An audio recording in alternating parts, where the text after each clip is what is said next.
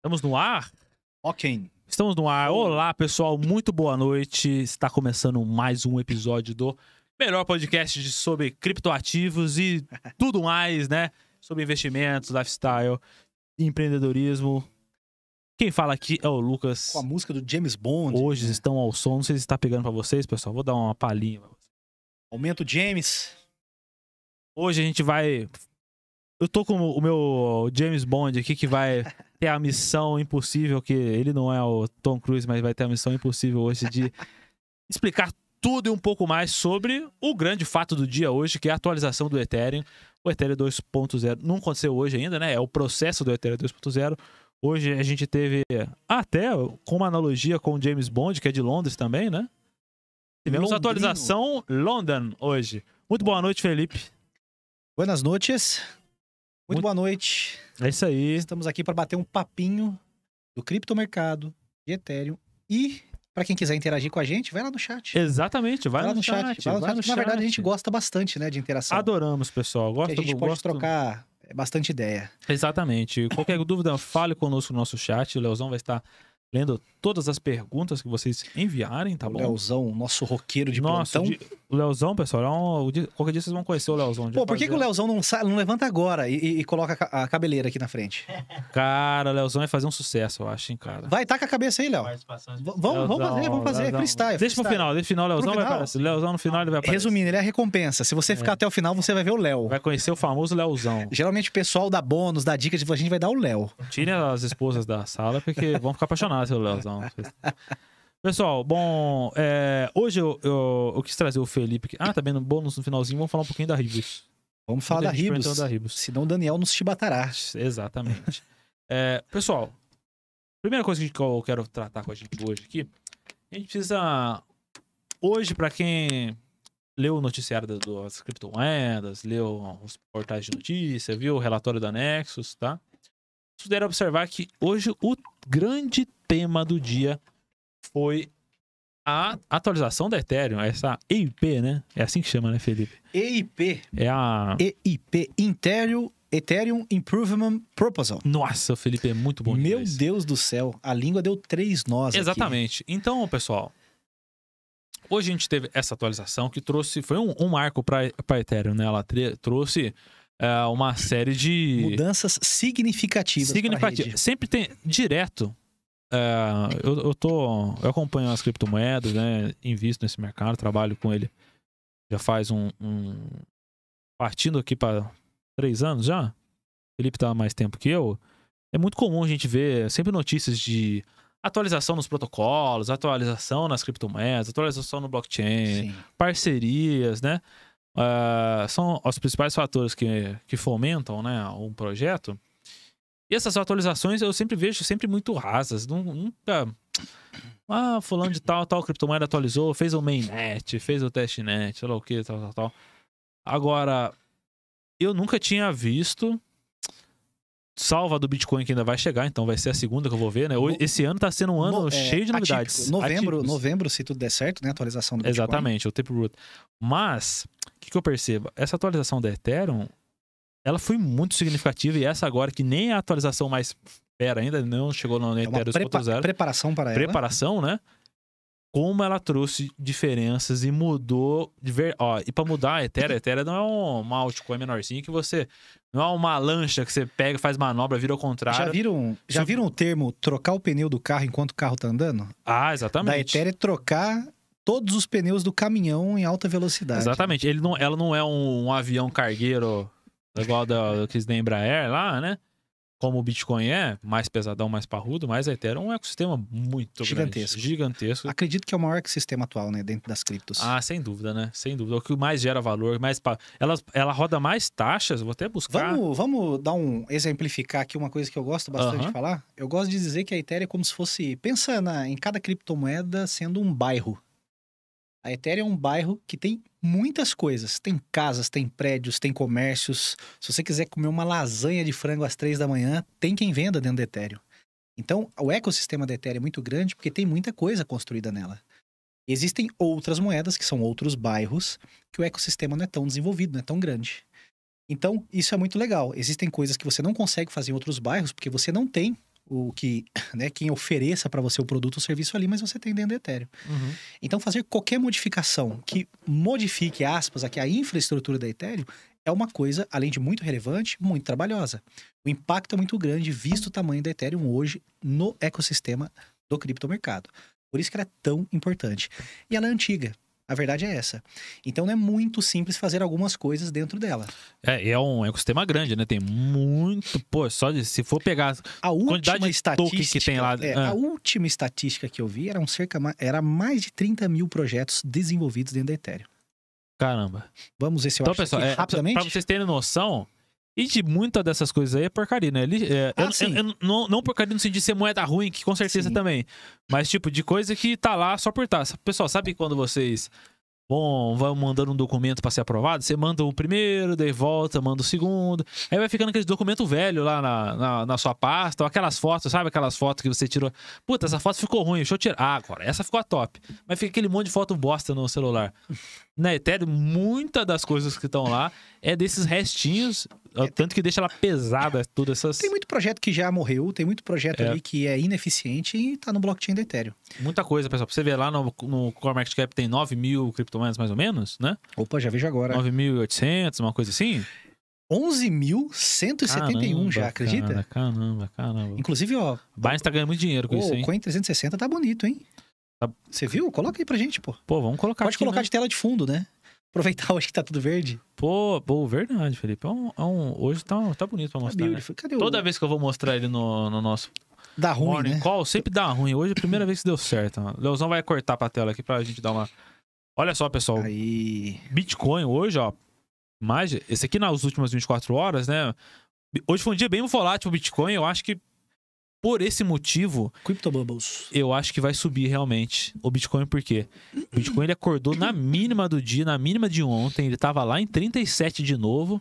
Pra mim tava dando tudo a entender que ia romper o, o fundo ali, a gente ia lá parar em 35, que era o próximo suporte.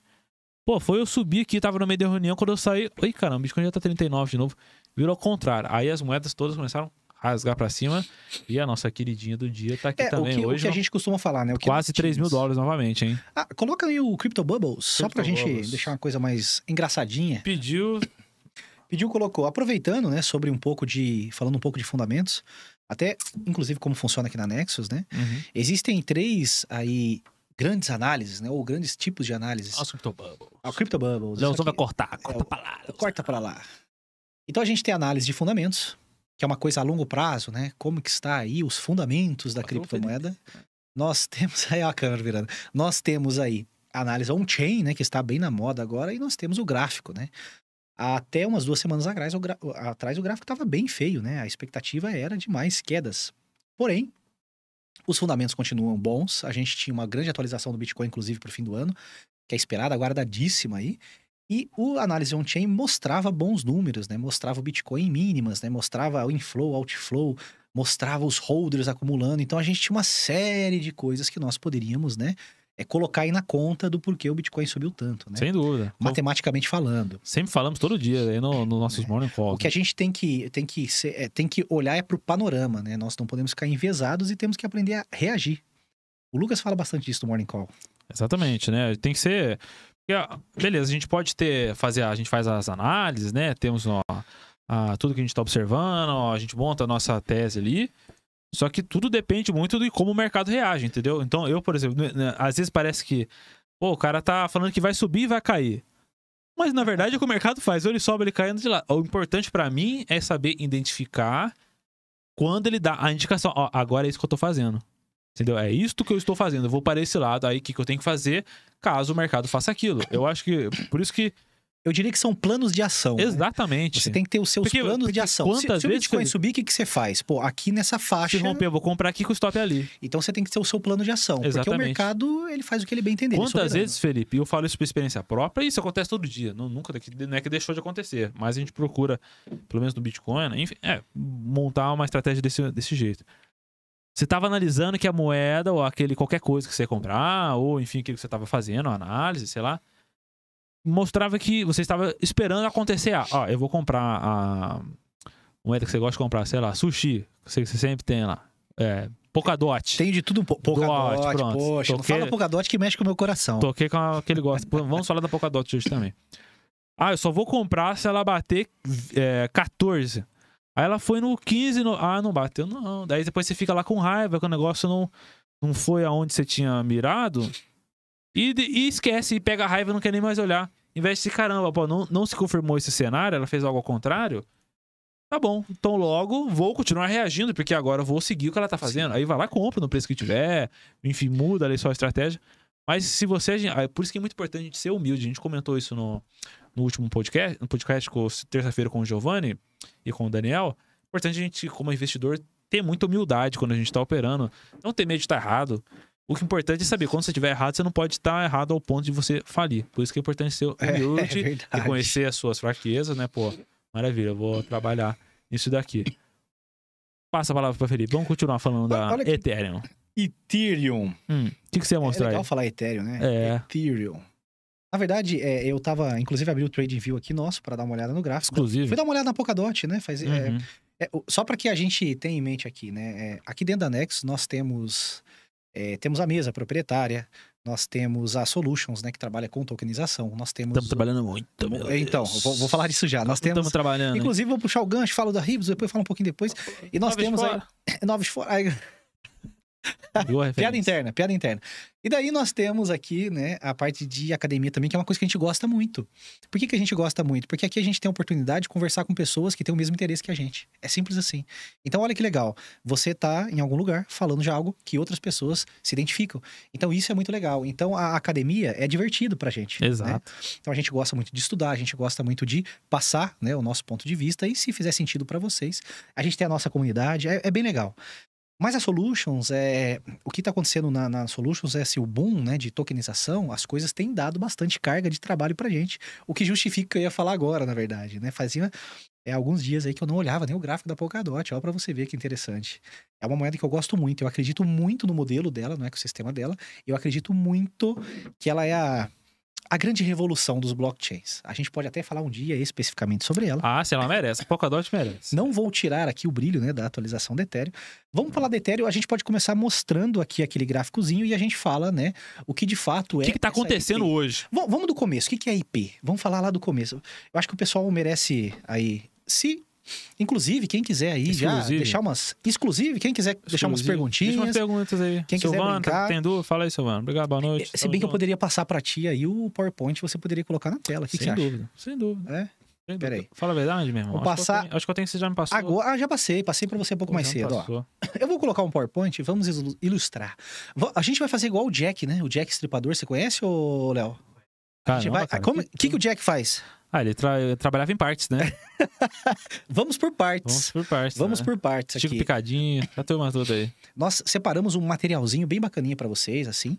Vai estar disponível aonde? Aonde? Na Adivinha. nossa comunidade Nexus do Telegram. Corta pra mim, Leozão. Telegram. Então, pra quem corta pra mim, aí quase tá chegando. Ah lá, Hum. vai estar disponível esse material depois que a gente passar na live. Tudo que a gente mandar aqui, os links, vamos deixar na descrição também, pra quem quer fazer download na comunidade Nexus do Telegram. A gente vai deixar lá pra vocês. Maravilha. E se quiserem outro tipo de documentação, se isso aqui for muito legal, pode virar um formato nosso. Então, todo o nosso cast, a gente pode trazer alguma coisa pra vocês. Ah, sem dúvida. Toda vez que for técnico. Diminui um pouco aí pra caber um pouco a lâmina na tela, ô Luquinha? Ah, tá, pode deixar. Por favor. Aí. Aí. Maravilha. Então vamos começar da- do, do mais básico, né? Eu tô com o mouse? Tô com o mouse. Poxa, tô passando aqui o poder pra mim, ó. Nossa, Essa aqui é praticamente a espada de Grayskull. Então, deixa eu ver. Oh, legal. Então, vamos partir do braço. O que é uma EP? O que é uma IP? O que é uma EP? Por que, que se fala tanto de Ethereum? Antes de mais nada, eu ainda vou partir do. do- do- Vou dar um passo lá pra trás. Pra quem não sabe, ou chegou agora, tá assim, porra. Nunca vi nem comi, eu só ouço falar. O que é Ethereum? Ethereum é uma. É a segunda maior criptomoeda, vamos dizer assim, em capitalização de mercado. É uma moeda extremamente tecnológica. Pra quem está no mundo né, das criptos, eu acho difícil não ter ouvido falar de Ethereum, né? Ah, não tem como, né? A gente tem um pessoal aí que ama, né? São os maximalistas, é o pessoal que só fala de Ethereum, gosta de Ethereum, a gente gosta também bastantinho. Existem outras também que a gente gosta. É, exatamente. O porquê de darmos tanta atenção pra ela, né? Fala que ela é muito relevante no cenário, a gente gosta muito dela também. Tem muito dinheiro nela também, né? Só ver tem onde tá o dinheiro. Onde tá o dinheiro tem que estar a gente também, né? dela. Quisera ter uma porcentagenzinha de tudo que tem nela. É, pois é. Mas vamos lá. Cadê o meu mouse? Perdi o mouse, tá aqui. Legal. Então, gente, só pra gente entender. Hoje, dia 5, certo? De agosto, aconteceu uma atualização. Aconteceu algo na Ethereum. Vamos colocar assim. Sim. O que é esse algo na Ethereum que aconteceu? O que aconteceu é isso aqui que está na tela. Aconteceu uma EIP, que é uma proposta de melhoria da Ethereum. Isso acontece de tempos em tempos, de acordo com a necessidade. Foi da cabeça do Vitalik que ele deu ou já falou faz tempo que isso ia acontecer? Ele falou faz um tempo, se eu não me engano, ele já tinha anunciado isso em 2019. Olha que legal. E onde que as pessoas podem ver isso daí? Podem ver no JIT. Ah, tem um site, tem vários. Ah, inclusive eu deixei aqui o link, tá? Ó. Uhum. Cada um dos slides, ele remete a um link. Por quê? Porque tudo isso que eu peguei para vocês é documentação oficial da própria Ethereum. Então tem o site da Ethereum, o Ethereum.org, né? ethereum.org, onde você pode tirar mais informações a respeito da Ethereum. Lá também você pode ver o cronograma das atualizações, coisas É. que já aconteceram e coisas que estão por vir. Muito importante, Ok. pessoal. Você monitorando isso, você sabe, pô, o ativo vai ter muita movimentação perto das atualizações. É, é- algo mais, não vamos dizer nerd assim, vamos dizer, se vocês acompanham a Next, a gente vai estar sempre avisando vocês, Sim, vai estar no sim. relatório, a nossa carteira já está sempre ajustada. Aí não precisa se A todo preocupar esse cenário- avisa. Exatamente, a gente faz esse trabalho por vocês. Mas, but, quem quiser fazer esse trabalho, é um cara, você é um estudioso, você gosta desses assuntos, você pode ir no site das criptomoedas, né, dos principais projetos que você gosta, tem Sim. atenção, e ficar de olho nas atualizações, Já nas mídias sociais. Vamos dar uma dica? Vamos dar uma dica? Aham. É, eu vejo muito essas perguntas, né? Como investir, o que eu faço, qual a melhor maneira. Eu vou Ah. falar de mim e depois você fala de você. Porque Ah. o Lucas é especialista em um modelo né, estratégico chamado rebalanceamento. Eu, particularmente, gosto do famoso buy and hold, né? É. Então, o que acontece? O buy and hold, eu vou deixar claro, ele só funciona e funciona muito bem. Vamos colocar assim, que ele funciona muito bem para criptomoedas que têm bons fundamentos. Então, pega criptomoedas que têm bons fundamentos. Felipe, como eu sei que são os bons fundamentos? Aí tem que fazer Ah, ó, a malandragem, olha a malandragem. ah. Você pode ter que estudar. Não tem como fugir. Se você Ou- um, um pouco mais mastigado, se você quiser um pouco mais mastigado, o que, que você tem que fazer? CC Next. Aí você segue a Dex. É. então o que acontece? Você sabe que uma moeda tem bons fundamentos, aí ela é um tipo de moeda que você pode comprar um pouquinho, comprar um pouquinho, comprar um pouquinho. Porque no longo prazo, a probabilidade de te pagar e te pagar muito bem é gigantesca. Vamos dar um exemplo legalzinho aqui? Vamos dar exemplo. Pega legal. Chiles.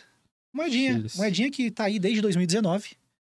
É uma moedinha que valia menos de um centavo de dólar. Demorou dois anos, né? Entre idas e vindas, né? Ela valorizava, desvalorizava. Ela tinha essa característica no gráfico, né? Subia muito, entregava muito, subia muito, entregava muito, mas de qualquer maneira. Esquece um pouco o gráfico. Pensa em fundamentos. E quando a gente fala em fundamentos, a gente tem várias coisas a, a, a olhar, a observar. Mas especificamente aqui nesse caso da Chiles, que tinha uma equipe muito boa, tinha uma proposta interessante, ela fez muitas parcerias. Então o que ela foi fazendo? Ela foi crescendo o ecossistema dela. Foi crescendo o ecossistema dela, foi fazendo parceria. Com gente pequenininha, né? Com gente, é, com gente pequena. Barcelona. Só monstro. O Então ela UEFA, UFC, Ela, Fórmula 1. ela conseguiu se posicionar muito bem no nicho dela, no segmento dela. Pra caramba. Resumindo, então uma moeda que valia menos de um centavo de dólar bateu 95, né? 95, 96. Quase um dólar. Quase, 90 bateu, pouco, colocar assim? 95, 97. coisa Bateu assim. quase Acho um 97 dólar esse máximo. ano, né? Porque ela deu uma explodida. Poxa, dois anos. Aí eu te pergunto, imagina um investimento que se você tivesse uma certeza, se eu pudesse te dar uma certeza que em dois anos você conseguiria 100 vezes de valorização em alguma coisa. Pô, você não esperaria dois anos? Dois anos não é nada, gente. Passa muito rápido. Então a ideia do buy and hold, pra mim, é justamente essa. Eu identifico, porque eu passo mais tempo do meu dia estudando, vendo bons fundamentos, Uhum. bons é, é, criptomoedas com bons fundamentos. E eu vou fazendo o quê? Compra um pouquinho, compra um pouquinho, compra um pouquinho. E como comprar, como se posicionar? Aí você pode olhar o gráfico pra achar um suporte. Cara, a Chiles foi foda. Eu sei que o assunto dela não, não é a Chiles hoje. É, é, dói, né? Machuca, né? Não me machuca pra mim. Caramba, cara, eu dei a boa nela ne- nesse ano, cara. Foi a moeda acho que eu mais multipliquei o meu dinheiro esse ano. Mas Machuca porque eu peguei só 400%. você, Lembra disso? Felipe, você, Eu fui o mais vacilão. você saiu dela, cara. o Felipe, pessoal, ele foi um milestone Eu- pra Chiles. Porque o dia que ele vendeu, eu falei, vou trocar todas as minhas Chiles, a Chiles não vai, vou trocar por riff. O que aconteceu? ele jogou uma praga na riff que ela não sobe de jeito nenhum. E a Chiles explodiu no mesmo dia. Lá em janeiro, lá em janeiro, quando a gente estudou a Cara, Chiles, como eu ganhei dinheiro com a Chiles, meu lá quando a Pessoal, gente foi estudou- coisa de colocar mil é dólares absurdo, e virar é absurdo, 10 mil É absurdo. dólares. A é, abs- a, a, a foi absurdo. Aqui Ajudou no a escritório, aqui no escritório, teve gente que fez de poucos mil reais mais de 150 mil reais. É, teve um cara que o cara comercial comprou um apartamento. Não sei se É, ele comprou, mas fez um dinheiro no Ele apartamento. fez dinheiro né? bom. A questão é o seguinte: quando a gente estudou a Chiles lá em janeiro, Uhum. E eu falei assim: vamos todo mundo comprar chiles. Aí todo mundo saiu comprando chiles. Todo mundo saiu comprando, lembra? Foi- começou, na verdade, como uma brincadeira, né? É. Porque o pessoal, a gente tem uma brincadeira aqui, é mais ou menos assim: quando alguém fala alguma coisa muito contundente, todo mundo vai nesse barco. Porque se esse barco afundar, é culpa sua. É. Você tem que bancar, você tem que se virar e, e fazer acontecer. Então, se o Lucas deu um sinal lá no gráfico, falou: não, aqui é uma venda. O pessoal, de propósito, a gente fala: vamos fazer uma venda aqui, a responsabilidade é sua, tá nos É. seus ombros. Quando aconteceu a call, foi isso, todo mundo comprou. É. Até as meninas do administrativo Foi. compraram aqui.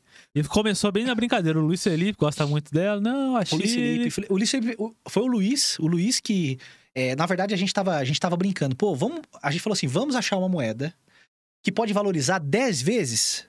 Começou numa brincadeira. O Luiz falou assim: pô, Felipe, tem uma moedinha que eu gosto, que é de futebol. É, o Luiz gosta de futebol. Lembra disso? É. É viciadão em futebol, jogo e tal. É. Eu falei, qual delas? Falei, ah, é a Chile. Falei, então vamos dar uma estudada. Aí, beleza, passei uns dois, três dias levantando a capivara da moeda. E eu sei que do nada deu um insight e a gente falou, meu, essa moeda tá mal precificada. Essa moeda tem uma porrada de fundamentos muito. É óbvio, gente. O Felipe gosta teve- muito, o Felipe Felipe da Bíblia, que ele gosta muito de parceiros, é uma das coisas que você gosta muito é quem tá por trás da moeda. É, isso já, pra mim é o mais tem algo importante. grande por trás e a É. X, porra, tem. Isso pra mim é muito importante. Por- eh, Imagina o Só seguinte: eu, eu vejo muito assim, ó. Olha como é importante. Imagina que você é um lutador karatê black belt, faixa preta. Você, com as mãos nuas, pode dar um pau em quem tá com uma arma, se o cara não souber usar a arma. Porque você tem uma expertise e você poliu o seu conhecimento até o limite. Então você. Ok, tem toda a mecânica da luta. E de repente o cara mesmo armado não faz nada. Ó, o exemplo louco que eu tô dando, mas é isso. Uhum. O que eu quero dizer é o seguinte: você pode ter a melhor ferramenta do mundo na sua mão, mas quem de fato faz essa ferramenta né, é, ser usada da maneira certa é você, quem tá por trás. Então o projeto é assim: pode ter a melhor ideia do mundo, pode ter, de repente, é óbvio, se o cara não. Não é bom, ele não vai fazer boas parcerias, né? Mas Uhum. vamos dizer que você tem, nossa, eu tenho a melhor ideia do mundo, a minha moeda é, uau, vai mudar o mundo. Mas você não tem a capacidade de levar isso pra frente, porque você não tem o tino, você não é um empreendedor. De repente você é um desenvolvedor e tem dificuldade eu vejo muito isso nos projetos. Então, quando eu vejo, por exemplo, a Polkadot, que tem o Gavin Wood por trás, eu vejo que esse é um cara que tem uma capacidade, não apenas intelectual, né, de fazer um negócio, Uhum. tecnicamente falando, mas ele tem a abertura na comunidade para levar o projeto dele para quem ele quiser. Se amanhã ou depois ele falar assim, vou sentar amanhã com Elon Musk vou apresentar, ele consegue sentar e falar com Elon Musk. Pode crer. Porque é o Gavin Wood. Mas se você ou eu virarmos e falar assim, eu quero sentar, fala com um cara relevante aí no Brasil aí. Pô, eu... Quero sentar com O Bolsonaro tá o? Bolsonaro, vou sentar com o Bolsonaro. Eu não tenho aqui, acesso. Ô, ô, presidente. Quem sou eu? Quem... A verdade pesado é essa. Felipe, pesado Felipe, pra satisfação. Então, às vezes, é que assim- tá ok? Ah, o Lucas. Então, às vezes, a gente tem muito isso.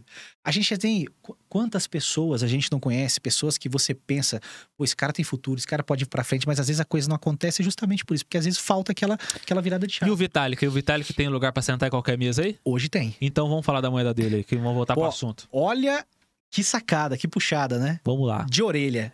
Então, o que é IP? A IP é uma proposta de melhoria da Ethereum. Então, sempre que a Ethereum né, tiver, ou a comunidade identificar que tem uma necessidade para melhorar no ecossistema da Ethereum, Aham. isso é feito através desse instrumentozinho, da EIP. Eu ia falar passa, Léo, mas esqueci que o mouse tá comigo, Tá na tua Léo. mão. Deixa eu ver. Olha lá. Olha que legal. Como uma IP acontece, gente? É um negócio extremamente técnico. Tá? É extremamente técnico, não é simplório. Inclusive, uma das coisas que eu acredito que tem muito que melhorar ainda no criptomercado é a barreira técnica. Então, tem muitas coisas que podem ser facilitadas, coisas que eu acredito que vão acontecer no longo prazo. Então, existem projetos que têm assim, se já são bons hoje, imagina quando tiverem facilitados, melhores, né? Uma infraestrutura mais parruda, monstruosa amanhã isso retorna valor, né? Tô falando de preço. Então, olha que legal. Eu vou olhar aqui para a tela, né? É, quem quiser fazer, qualquer um pode, você pode, eu posso, a gente pode entrar lá na, na, na comunidade, vamos dizer assim, que é no diretório, no repositório lá do GitHub, né? Inclusive, eu deixei aqui os passos, né? Cadê o mouse? Eu deixei aqui, para quem quiser saber mais, tem esse sitezinho aqui, que é o EIP, né? Com S, Ethereum.org. Então você vai fazer o quê? Você precisa documentar isso. Você precisa documentar, precisa fomentar isso na comunidade, precisa anotar aí, né? Todas as opiniões divergentes, é bem, bem complexo. Então, inclusive aqui a gente tem no texto que devido à alta barreira tecnológica, quem foram as pessoas que já conseguiram implementar uma IP no passado? Apenas os caras que são desenvolvedores, desenvolvedores de protocolos, né, que é outros blockchains, desenvolvedores de aplicativos é, descentralizados. Então, não é uma coisa fácil, mas a verdade é que qualquer um pode fazer, mas nem todo mundo conseguiria. Então, e o que, que a gente já teve? Beleza, a gente entendeu o que é a IP, a gente viu como é que acontece, ou como é que nasce esse movimento de uma melhoria, e o que, que já teve? Vamos falar do que já teve esse ano. Lá no dia 15 de abril, já teve uma, uma série, né? Na verdade, teve uma atualização chamada Berlim, e dentro dessa atualização, algumas EIPs, ok, foram instaladas, vamos colocar assim. Nós tivemos aí, se eu não me engano, quatro, né? Quatro ou cinco. Deixa eu ver. Um, dois, três, quatro. Foi a EP 2565, EP 2718, 2999, 2930. E olha que interessante. O que vai acontecer, o que já está acontecendo, né? Hoje, tá bom? Dia 5 do 8, nós tivemos uma atualização chamada Londres. E olha a sacada. Nesta atualização, nós tivemos três, pelo menos três IPs oficialmente implantadas, tá? A 1559, que é a mais importante, a gente vai destrinchar ela aqui. Ela é um pouco técnica, mas vai fazer muito sentido, tá? Porque ela é simples de entender. Nós tivemos a 3198 e a 3238, ou seja, numa atualização você pode colocar neste pacotinho mais EIPs. Então a gente não teve apenas essa atualização 1559, que é a mais importante, a gente teve outras melhorias também, tá bom? E por fim, vamos dar um resumão. Eu acho que em vez de ler o texto aqui, ô Lucas, coloca aquela imagem pra gente, né? Ah, aquela imagem é maravilhosa. Você precisa do mouse? Cara, acho que me ajuda, né? Vamos falar de uma coisa bem interessante. Ah, cadê aquele desenho que eu te mandei no Whats? Aquele desenho que você me mandou no Zap Zap? Pô, abre aí, pô. Ah, vamos falar daqui a pouco, quando eu chegar pra falar, basicamente, né? Pera aí, vamos mostrar pelo menos o roadmap ali, né? Sim, Vamos porque mostrar. o que, que acontece? Para finalizar esse PowerPoint aqui, eu fecho ele. Põe, põe. No PowerPoint. A questão aqui é o seguinte: a IP, essa proposta de melhoria, geralmente quando ela acontece, ela vem para ajustar, ou seja, para melhorar mesmo, porque está no nome. Então, toda vez que isso acontecer, principalmente na Ethereum, é uma coisa relevante. Então, fiquem de olho. Esta em particular foi muito especial por um motivo que estava todo mundo de olho e estava todo mundo gritando socorro para a comunidade, que eram é as taxas. taxas. Então explica para a gente um pouco mais aí a respeito do que aconteceu e depois eu falo especificamente o que mudou nas maravilha, taxas, porque é, isso é o que pega para valer, tá? Exatamente. Pessoal, é, isso aqui eu até falei no, no, nos últimos morning calls, tá?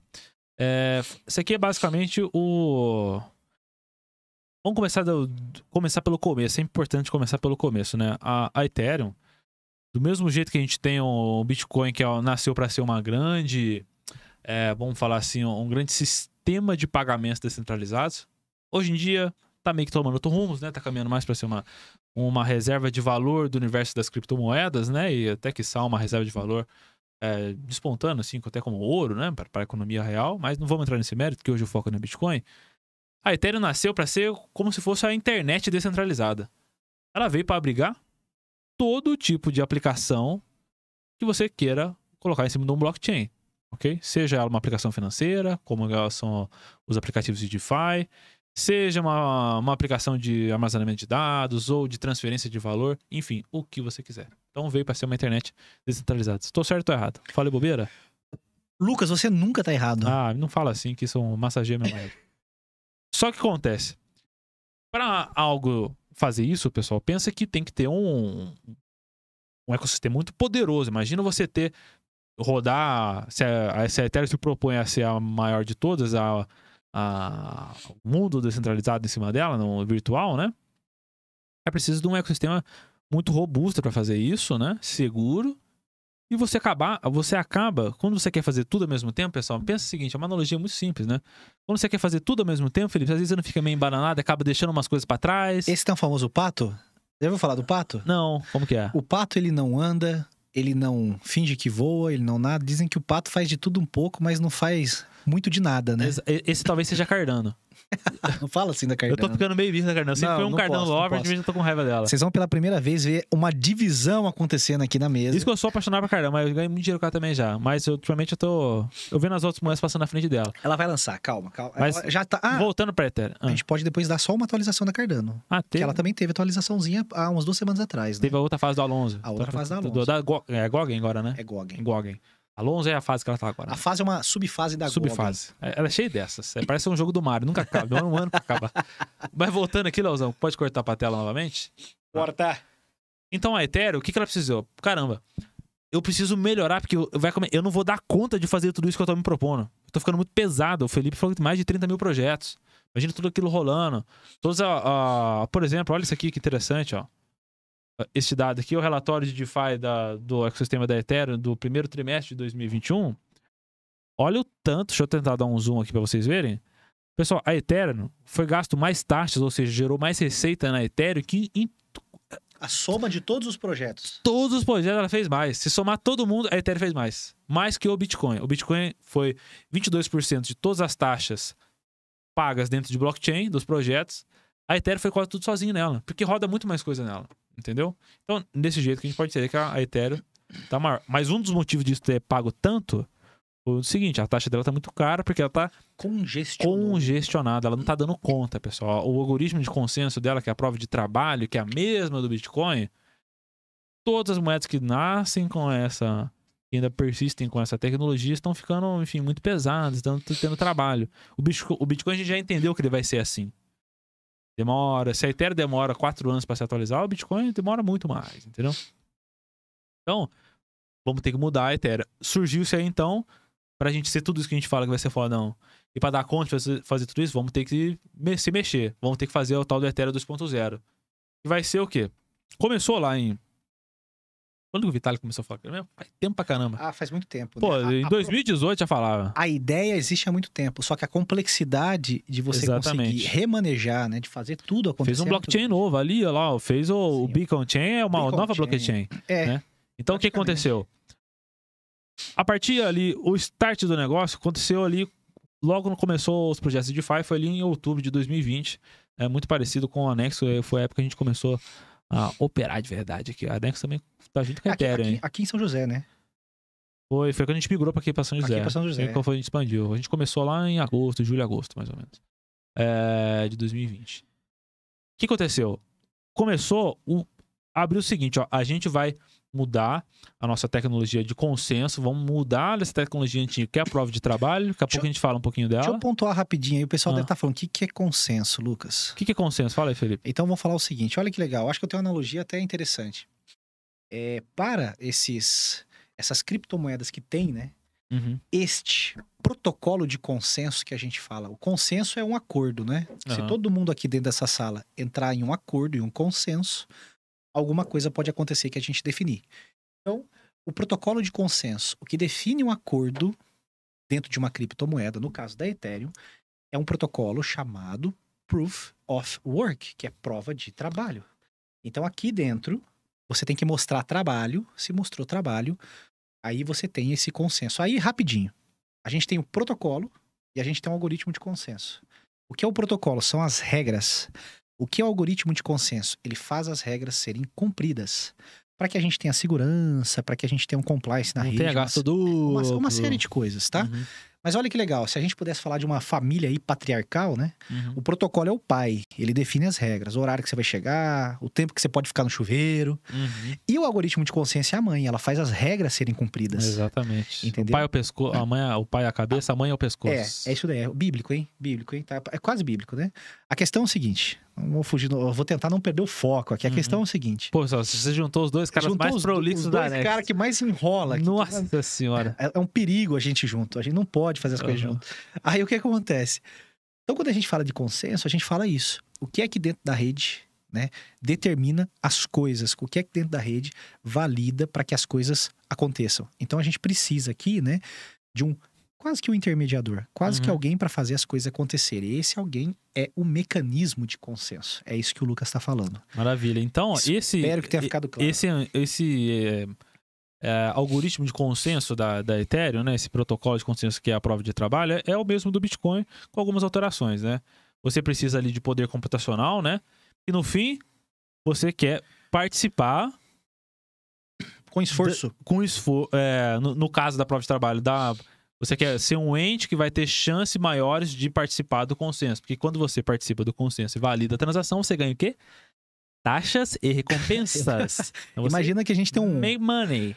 um tantão de, de saco de cimento no chão. Ah, A gente tem 10 sacos de cimento. O Lucas e eu, a gente tem que mover o saco de cimento de um lugar para outro. Então, ó, o seguinte: cada saco de cimento movido é 100 reais, Lucas. Na prova de trabalho, que é essa, quem Aham. move mais saco de cimento, quem faz mais esforço, tem mais MOOC, que é o poder computacional. Vamos falar que eu tenho, tipo, eu tenho 10 peão do meu lado, você só tem dois. Quem que vai Exatamente. mover esse? Quem move mais quem saco de cimento ganha mais dinheiro. Exatamente. É mais então você tem mais isso. poder. Então, no caso, para a prova de trabalho, você precisa ter o seguinte: quem tem mais poder computacional vai conseguir fazer o consenso ali. Vai achar ou resolver o problema matemático e vai conseguir registrar o bloco na blockchain. Quando você faz isso, você ganha uma recompensa em criptoativos, né? E ganha as taxas da, daquela, daquela transação. O Leozão vai cortar pra gente ali, né? tem até a. Essa é a prova de trabalho.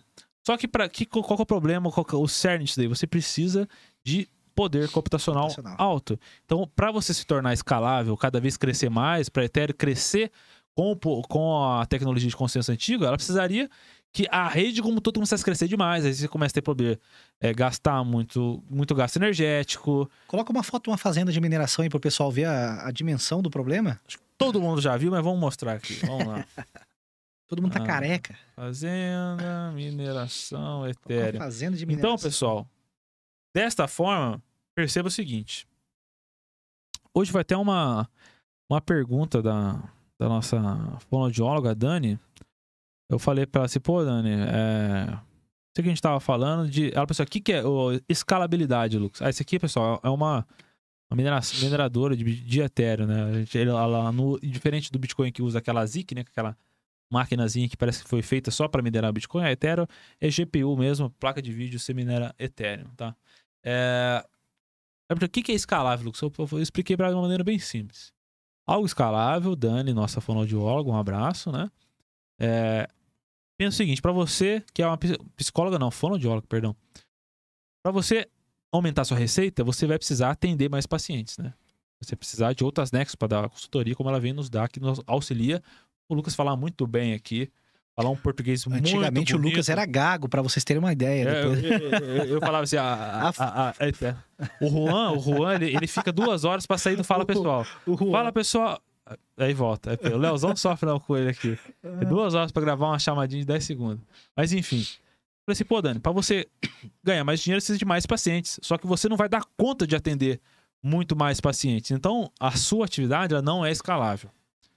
Entendeu? Pra você ganhar mais, você necessita ou aumentar o seu gasto, porque você não vai aguentar dar conta sozinho, você vai contratar mais gente. Então você não é escalável. Agora, imagina se você, em vez de, além de dar o seu trabalho, a sua consultoria, você gravasse um conteúdo para um YouTube, né? Ou para alguma algum, fizesse algum treinamento e colocasse na rede e comercializasse lá. Você não precisa aumentar o seu trabalho para aumentar a sua receita. É só você vender mais. Então, isso é uma atividade escalável. A prova de trabalho não é escalável, porque você necessita de mais e mais poder computacional, mais e mais para poder conseguir aumentar a capacidade da rede de minerar. Entendeu? Então, para isso, a Ethereum fez o quê? Pô, a gente vai ter que mudar esse lance aqui, isso aqui tá muito velho. Vamos ter que mudar para uma tecnologia mais nova, que é a prova de estaca, né? O Proof of Stake. né? Prova de participação, eu gosto de, de- eu gosto de traduzi-la assim, né? Traduz aí pra gente. O que é a prova de estaca, Felipe? Se você traduzir no literal, dá Pessoal, isso, hoje né? essa live aqui já vi que vai ficar grande, mas vai ser boa. Mas a gente Calma, solta uns vou- cortes. Eu prometo que eu prometo que eu serei sucinto. Na verdade, assim. Diferença, ó, para um corte pra amanhã. Diferença de prova de trabalho pra prova de estaca. Então vamos lá. Na prova de. O Proof of Work, ou prova de trabalho, POW. meca- é POW, né? Esse mecanismo de consenso, ele depende de poder computacional. Você precisa de máquina, você precisa de computadores, vamos colocar assim. Na prova de participação, que eu prefiro essa tradução. o POS. pessoal- É, o pessoal fala de prova de destaca, prova de aposta. Eu gosto de prova de participação. Tem que é a- aquele pedaço, né? Participação, Então, exatamente. Aquele, é, aquela, a prova de participação muda um pouquinho. Você não precisa do poder computacional. O que você precisa? Participar ativamente da rede sendo um validador. Então você pega lá suas moedinhas, trava suas moedinhas na rede, ok? No blockchain em questão Uhum. que você quiser, né? Se tornar um validador. E a partir daí, né? Em um sistema randômico, né? De escolhas de validadores, toda vez que o validador é escolhido, ele é o cara que vai participar da, da validação do bloco. Então, e você ganha recompensas por isso. Na prova de trabalho, você ganha pelo esforço, né? Por montar o bloco, você ganha recompensas. Perceba a diferença, pessoal. Na prova de trabalho, a sua garantia que você vai conseguir ser uma pessoa competitiva na hora de resolver aquele problema do algoritmo de consenso da, daquela criptomoeda é poder computacional. Ou seja, você tem que comprar máquinas para poder competir com os outros E já players. responde uma pergunta que muita gente faz pra gente. Ah. Vale a pena hoje minerar Bitcoin? Cara, vale ainda. Vale, só que é uma, é uma tarefa. É, é um Eu, business vou- eu vou prejudicar. Eu vou, eu vou prejudicar, não, eu vou piorar a resposta. Uhum. Vale a pena prejudicar. É, prejudicar. Vale a pena minerar no meu notebook agora? Ah, eu não, quero é possível, minerar não tem agora. como. Por quê? É possível? Porque, sabe por que, não tem como? Isso era propício quando o Bitcoin nasceu. Você minerava de qualquer Dellzinho De qualquer Pentium dispositivo. 4. Entendeu? Porque tinha pouca gente trabalhando pela rede, então a dificuldade de mineração era muito baixa. Hoje em dia, como já é um, um jogo de gente grande, para você conseguir minerar mais rápido, conseguir fazer, achar aquele algoritmo, fazer a prova de trabalho na frente do Felipe, você precisa de mais poder computacional que ele. Então é custoso. Já na prova de trabalho é a mesma coisa, pessoal. Só que em vez de você ter que ter poder computacional para poder competir na hora de fazer a, a validação daquele bloco, você precisa, ao invés de ter poder computacional, né? É, muita, ge- é como se eu tivesse um monte de japonês ali, coreano, chinês resolvendo a matemática pra mim. o- os meus carinhas, ó, tá aquilo, a, a, a, A a, resolução do problema. Tó, vai lá e corre lá e, e escreve o bloco e divide a mineração com a gente. É só eu ter o quê? Participação, dinheiro, moedas. No caso da Ethereum, a partir de 32 Ethereum, você consegue se tornar um nó validador e minerador ao mesmo tempo. Você pode ser. Sim. Entendeu? Ou participar Então, do pool, né? Você percebe que para você conseguir ter mais participação na rede, conseguir minerar mais na, na prova de trabalho, você precisa de poder computacional. É caro, gasta energia, você tem que comprar máquina. Já na prova de trabalho, prova de estaca, que é Prova Proof of Stake. Proof of POS, que é para onde a Ethereum está mudando agora, a Cardano já faz isso, enfim, uma série de outras criptomoedas mais atualizadas já, já tem essa tecnologia, né? Exatamente. esse algoritmo de consenso, é só você ter as moedas. Então, basta você ter um Node. Então, você tem um, qualquer computadorzinho. Esse, um, lógico, não precisa ser esse Acer aqui, toda hora da pau quando eu vou fazer o morning call. Mas o computador mínimo, o nosso computador ali debaixo da sala de transmissão, que ele tem várias luzes bonitas, top. Você Cê- instala, o, você instala o software. Baixa ali o blockchain, vai se tornar um nó, você vai estar ali participando da rede e você precisa ter o quê? Gasta, Felipe, quantos gigahertz ou quantos quantos é, megawatts você gasta para comprar um milhão de etéreos? Um milhão de Ethereum. Você gasta muita energia para poder comprar a criptomoeda? Nadinha, Nada. nadinha. Então você não precisa gastar energia para poder aumentar o seu poder. É só você ter mais ativos. Entendeu? Então ganha, do mesmo jeito que você tem que ter, é o alto poder financeiro consegue ter muitas máquinas para prova de trabalho, é muita gente que tem muita grana para conseguir participar do POS. Por que, que você Então, colocou isso aqui? Ah, não sei, do nada caiu aqui, sem Que, querer. foi que susto, vai mudar de. vai mudar de Continua então, Leozão. Então, pessoal, perceba o seguinte: é muito mais fácil você escalar um projeto, você conseguir ter mais tração nele, conseguir validar mais transações a um custo muito mais baixo pela prova de estaca do que pela prova de trabalho. Ok? Esse foi o nosso primeiro cortes do Flow aí. É. Maravilha. Cortes do Rex. Corte. já, já falando, entendendo qual é a diferença de POW para POS e por que, que a Ethereum tá mudando para ele. Felipe. Coloca, coloca pra gente a fotozinha lá, pra gente falar um pouco da, da grande mudança da IP. Que todo ah, então mundo- vamos chegar lá. é vamos hype, chegar é lá. o Deixa eu hype, chegar né? lá, cara. Deixa eu chegar lá, cara. Pô, é o que todo mundo aí, quer saber. aí, maravilha. Fizemos ali a primeira fase, começou então ano passado, a gente criou essa carteira, né? Onde está sendo depositada essas Ethereums, as pessoas que vão querer participar do estaqueamento do Ethereum In- 2.0. Inclusive na Binance você pode participar. Pode, né? você tem o pool lá que você, Você coloca seus Ethereums. de Se você não consegue ter 32 Ethereums, né? E, não, e não quer fazer toda a complexidade tecnológica. É, né, ter a poder- máquina ter a máquina, instalar o software, configurar, conectar né, a rede. Você vai num pool de liquidez, né? Exatamente. Então, continuando. Agora o Leozão cortou, pode voltar, Leozão. Aí você tá lá. Paralelamente a isso, foi feito o seguinte: mais ali para dezembro, do final do ano, quando a Ethereum já tava quase subindo, o Bitcoin já tinha ido lá para 20, eles fizeram, olha que trampo, pessoal, por isso que é demorado. já estavam em testes a prova de trabalho desde o final ali de 2019, 2020, estavam testando o quê? Essa tal da Bacon Chain. Não é bacon de... De carne, não. É Mas- bacon. Beacon Bacon. Chain. Então eles lançaram, né? Essa Beacon Chain que vai ser o quê? Uma nova blockchain da Ethereum. Então vai- vamos ter essas duas ecossistemas trabalhando juntos a partir da, da, dela para frente. Só que o consenso vai ser feito em apenas uma rede. Por quê? Aí começou. Fomos andando, chegamos agora em agosto.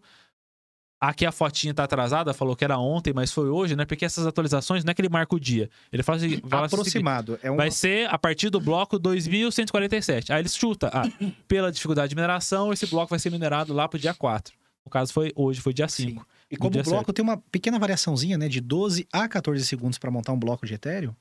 E cada bloco de Ethereum pode gerar até no máximo 4, né? Dá 3, 3, 3 Aham. Ethereums por bloco, em média. Isso pode, pelos segundinhos, esse atrasozinho, esse delayzinho de nada, às vezes não é tão preciso. né? Exatamente. Pra Então ontem, mas foi hoje. bom, né? Chutou, errou um dia só. Pô, não, tá ótimo, tá ótimo. Foi lançada agora, a gente já teve uns tempo atrás a atualização. A gente foi a Londres agora, a última foi a Berlim, Foi né? Berlim. A Berlim já começou.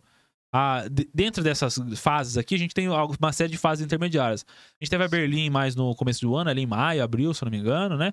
A Berlim já trouxe Foi essa. Abril, abril, ela já trouxe algumas melhorias nessa questão das taxas, né? Tanto que as taxas caíram bastante desde lá até aqui, né? Começou essa, essa intenção de a gente ter esse gas fee agora diminuído, né? Base, né?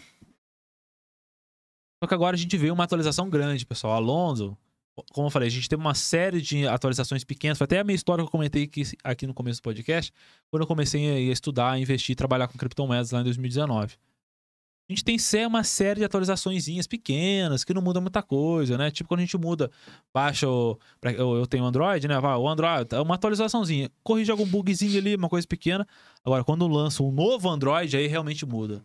A gente ainda não lançou uma nova Ethereum, a gente pavimentou um caminho muito grande hoje. A gente estava no meio, no limbo, agora já passou aquele asfalto, só falta pintar e Era- deixar estrear a estrada. Agora vale, vale dizer aqui, né, que foi muito fomentado o assunto dessa atualização, visto que os mineradores não estavam contentes. Não estava, porque alguém tem que ceder, né, pessoal? Alguém acabou queriam, perdendo um pouco. é, rolou até um papo de que eles se uniriam para fazer um ataque na rede da É, Ethereum, derrubar o preço da Ethereum. para que não acontecesse a atualização, porque eles nessa atualização, infelizmente, para eles, né, eles Aham. de- vão deixar de morder aí uma taxinha que vai ser explicado já já na Exatamente. foto que eu vou então, colocar aqui. então, pessoal, o Felipe tá muito ansioso pra explicar essa foto, pessoal.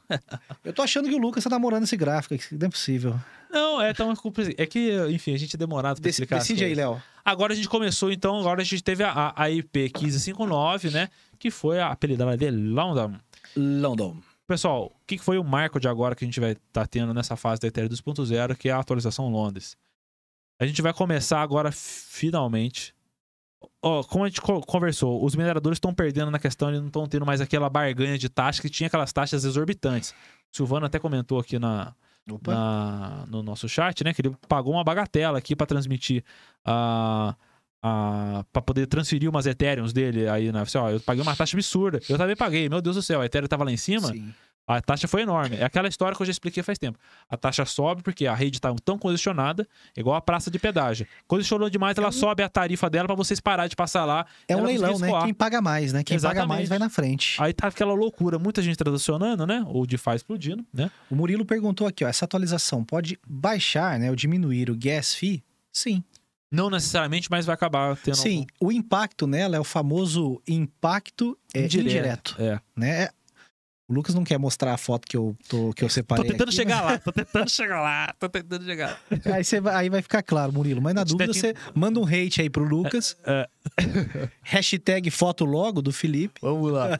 Aí, pessoal, agora a gente tá na fase Londres. Aí, qual que é a principal questão que a Ethereum tá fazendo agora? Ela vai ter, implementar um, um, um sistema nela que, por um lado, se os mineradores entenderem que, pô, maravilha, eles estão ganhando menos taxas agora, a taxa nem vai mais para eles. Estão ganhando só as Ethereums. Só que foi implementado na Ethereum agora um sistema deflacionário nela. Uh, sim, importante. é A importante. taxa que antes ia pro minerador, que eu vou até passar pro Felipe agora, finalmente, a imagem dele. Coloca aquela. Não vai mais. Abrindo um Não vai mais. Felipe, você falou tanto da imagem que eu até perdi a imagem. Ah, não. aqui. Esse daí é boicote. Eu perdi, cara. Coloca um fecho de luz aí lá. Ô, o Lucas tá passando o cajado. Ah, achei aqui, ó. Em vez de a taxa agora ir pro minerador, ela vai ser queimada. E o que, que acontece quando você queima esse negócio? Pô, a Ethereum vai começar a ser deflacionária agora. Vai você Sim. conseguir um organismo, um instrumento, você vai controlar a inflação dela, porque a Ethereum não tem max supply. Você pode expandindo conforme a rede Serão for. mintadas, né? Criadas Ethereum aí eternamente. Exato. A cada 12 segundos, três novas Ethereums. Só que, olha que interessante. Não mais. Então vamos do, do passado. É, mas não é. Cria e joga fora uma parte. Se ele joga fora. Por quê? Porque ela pode. Porque tá. Se eu pudesse, eu... coloca uns dólares aqui na minha mão. Rafael. É um, mar, é um mal que vem para o bem dela. É, é a males que vem para o bem. Exatamente. Então, o que acontece quando o dólar tende a ser deflacionário? A Ana colocou: libera a foto, Lucão. Aí, ó. Fica a dica. Tá liberada. Então vamos lá, olha que legal, né? É, ela ajustou, né, ou implementou alguns mecanismos aqui que são muito desejáveis, né? Porque o Bitcoin é o que é. Não vou falar de todas as boas características, mas o fato de ter apenas 21 milhões de Bitcoin, isso daí, né, faz o quê? O Bitcoin ser escasso, só existe esse ponto. Em algum momento, acabou a produção de Bitcoins. Exato. Então, existe né, esse sentimento positivo no fato da escassez. Ethereum não tem essa escassez, ela vai continuar mintando, né, criando etéreos. É, mintar é um termo né, que nós usamos aqui para a criação né, de novas moedas. Cunhar, mintar é cunhar, né? Tá cunhando, tá criando. De qualquer maneira, é, em- empresto. Nem preciso. ó, Ali na, na coluna onde tá o today, né? Que seria até então, né? Era para ser hoje, né? Mas como isso aqui tá um pouquinho desatualizado, mas ali. No today é o que acontecia antes da atualização. Pifou. O que, que a gente tinha? A gente tinha as fees, que são as taxas, que é o que você paga. Caro pra caramba. Exatamente. Eu já cheguei a pagar 400 dólares por uma transação no Ethereum. Pra gente vender aquela mais. que Foi um meme que a gente comprou no Uniswap. É, Ganhamos dinheirão. a gente fez uma doideira. O Comprou Daniel um mandou um mentalizei, né, É. Daniel? Felipe, compra esse meme que Daniel, vai subir. mentalizei, compro o meme, eu fui certeza. O Daniel aqui, o Daniel é bem, ele é bem relacionado, né? É. Ele tinha um contato de um cara que conhecia o dono, alguma coisa. Mentalizei, a gente comprou. Compra esse meme aí. Compra esse meme. O meme explodiu, sei que eu paguei Qual que era o nome? Era Doge Elon. O que, que era? Nem sabia, né? Que só comprei ganhando dinheiro. Mas pra vender, fala aí o tanto de taxa. Comprei no Uniswap, né? Que é a, Compramos na que Uniswap. é a exchange descentralizada que É. roda em cima da onde? Da da Ethereum. Ethereum. Sei que a gente pagou caro, caro. Mas se a gente vendeu por 400 é porque realmente valeu a pena. Valeu. Resumindo, e por que vendeu? Porque, meu, um projetinho, é, com perdão da palavra, o projeto, né? Vai que o dono bosta. tranqueirinha tá... se- Projeto tranqueirinha, assim, você não, não fica segurando muito na alta, não. Coloca no bolso o lucro. De qualquer maneira. Então, as taxas aí, que são altíssimas, pelo tudo que o Lucas explicou, congestionamento e tal, ela ia direto pro minerador. Fora isso, o minerador também Ficava felizão. Ô, Pô, claro, imagina. ganhava muito. A Ethereum... Ethereum é uma das que dá pra minerar em casa. É, Você e- gasta e ali o- uns 20, 30 mil reais pra consegue. E, e o Bruno mostrou, o, o Lucas mostrou o gráfico ali do quanto a Ethereum arrecadou de taxa. 2 bi, foi quantas de bi? Nossa, muita coisa. Muito, muitos bis. Então, de Muitos, qualquer maneira, muitos. então tinham as taxas que eram carésimas, né? E nós tínhamos as recompensas por bloco. Então, conforme os blocos eram descobertos, né, e enviados à rede, ele tinha lá três etéreos por bloco, correto? Corretíssimo. Olha que legal. Aí aconteceu a London, Londres. Aconteceu a Londres, atualização London. London, que foi hoje. E, e, existiu aqui alguns ajustes no mecanismos, aí respondendo até de maneira direta aqui o Murilo, esses ajustes, eles vão sim, de alguma maneira, impactar na taxa, né? Não foi feito exatamente para isso, mas sim foi pensado como uma maneira de controle, né? Não necessariamente de baixar a taxa, mas era para controlar um pouco, porque estava desenfreado. Olha que interessante. Agora foi estipulado uma base fee, que é uma taxa básica. Eu não quero entrar em muitos detalhes técnicos, né? Mas a gente pode falar o seguinte: qual é a menor, a menor unidade de medida do Bitcoin? É o Satoshi. Satoshi. Qual é a menor. A men... 00080 Oito, zero. 701. É. Qual é a menor unidade de medida da Ethereum? Wei. É o Wei. É o Wei? O Wei. A Wei é a taxa. E o Gwei é a taxa. Ah. E a gente tem 18 zeros. É um É. quinquilhão, né? Um Ethereum igual um quinquilhão de Wei. Aham. Entendeu? Aí você multiplica o gas, o gas fee com, né, a... Tem até o cálculo, ah, nem vou mostrar o cálculo, de qualquer Não maneira. vamos entrar tão. Você tinha, eu não quero entrar tanto. Tinha uma taxa absurda. Agora a gente vai ter uma taxa que já é meio controlada, uma taxa única, né? Como se Uhum. fosse um passe aí, que é o base fee.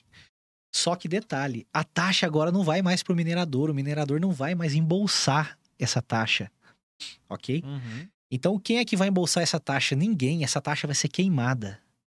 O cálculo, né, que está se, pelo menos agora, ainda tá, tá bem recente a atualização, queimou, sei que um pouco mais de um milhão de Ethereum já, tá? Sim. Mas o cálculo é que o mecanismo deflacionário dela está queimando aproximadamente, né, um pouquinho para mais, um pouquinho para menos, 50% que ela produz. É, agora tá rodando a. Neste exato momento está mais ou menos 8 dólares e 50 para você transacionar na Ethereum. Oh, tá lindo, tá lindo. É. Para quem pagou 400. É. De qualquer maneira, então, o que mudou? Não tem mais aquela taxa absurda que era um sistema de leilão, né? Eu quero transacionar na Ethereum e você vai lá e paga a taxinha. Ou poderia, no caso quem usa MetaMask, né, e carteiras que dão essa possibilidade, você pode escolher pagar um pouco mais para entrar na frente da fila, vamos colocar. Isso assim. que era o lance, né? Aí, aí que ferrou Sim, tudo, né? Aí que ferrou. Aí a galera pagava cada vez mais. Por quê? Porque você tinha o ecossistema crescendo, NFTs, DeFi, de qualquer maneira. E agora a gente tem uma taxa básica que não vai mais para o minerador. Essa taxa é queimada. Então, esse sistema deflacionário foi implantado. Olha que legal. Agora a gente tem uma super Tá vendo? Aqui, o tecnológica. FII, ó, Fee, ó, base fee, vai né, é a taxa Antes a base gente ali, tinha as taxas que eram do, o que o mercado falamos. pagasse. da maneira que falamos, É, e um sistema de leilão que é direto para o exatamente. minerador. O mousezinho tá ali em cima. Ali. Agora, o que aconteceu? Não vai mais, vai pro, vai pro breu, vai pro fogo, Isso. vai pro mármore do inferno essa taxa aí. Ainda, mas ainda assim, o minerador, óbvio, ele vai lucrar. E ainda assim, aqui, né? Aí entra aqui o, o pequeno pulo do gato. O que foi estipulado aqui, ó. E tá vendo Aham. esse tip? Esse tip é uma gorjeta. um jeitinho. É o jeitinho. É o jeitinho. Devia ter algum brasileiro na equipe da deram um. Ainda tem, tá? Uma maneira de você, aspas, passar na frente. Então, a taxa básica é para todos e ela é queimada, que esse é o sistema deflacionário que foi implementado nesta EP 15, 1559. Porém, também foi implementado a TIP, que é a gorjeta. Se você quiser acelerar, né? Você dá uma gorjeta a mais. Essa gorjeta a mais, se for dada, ela vai sim pro Já viu, pessoal, quando vocês vão transferir, por exemplo, nas exchanges nacionais? Todo mundo já deve ter percebido isso daí. ó. Ah, transferência rápida, é, X bitcoins. Transferência lenta, é 0,000. Média. Então são média, três, é, entendeu? média. Sempre tem três coisinhas pra você né? selecionar ali. Três vias. É quanto mais o pessoal tá pagando na rede pra poder ir mais rápido a sua transação. Então você vai esperar ali o tamanho do bloco, entendeu? Sim. Eu sempre espero. É. Mas não tem pressa. Não tem não pressa. tem pressa também, Também não. não. Particularmente Agora, não. se eu fosse uma empresa ali, talvez eu pagasse, né? Que eu precisaria trans... Já demorei quase uma semana para transacionar na rede do Bitcoin no pico quando Cara, uma semana, eu acho que eu já não fiquei, mas, cara, alguns três, quatro dias já demorou. Tipo, final de semana, manda na sexta, não caiu na segunda-feira ainda. Aí você De fica tão nervoso. É, de tão congestionado. Ai, bate um né? medinho. Dá um medinho, né? Mas de qualquer né? maneira, pra pra finalizar Mas ali, chega. para finalizar, quais são a- a- aí também fora tip, a gorjeta que você pode dar, ele também continua recebendo a recompensa por bloco. Isso questão- continua caindo. Sim. Então vamos mapear assim para ficar mais simplório. Duas grandes mudanças estabelecidas aí. Número um, sistema deflacionário, né? Antigamente nada se queimava, agora se queima. A Ethereum é deflacionária. Pessoal, eu vou te mostrar agora.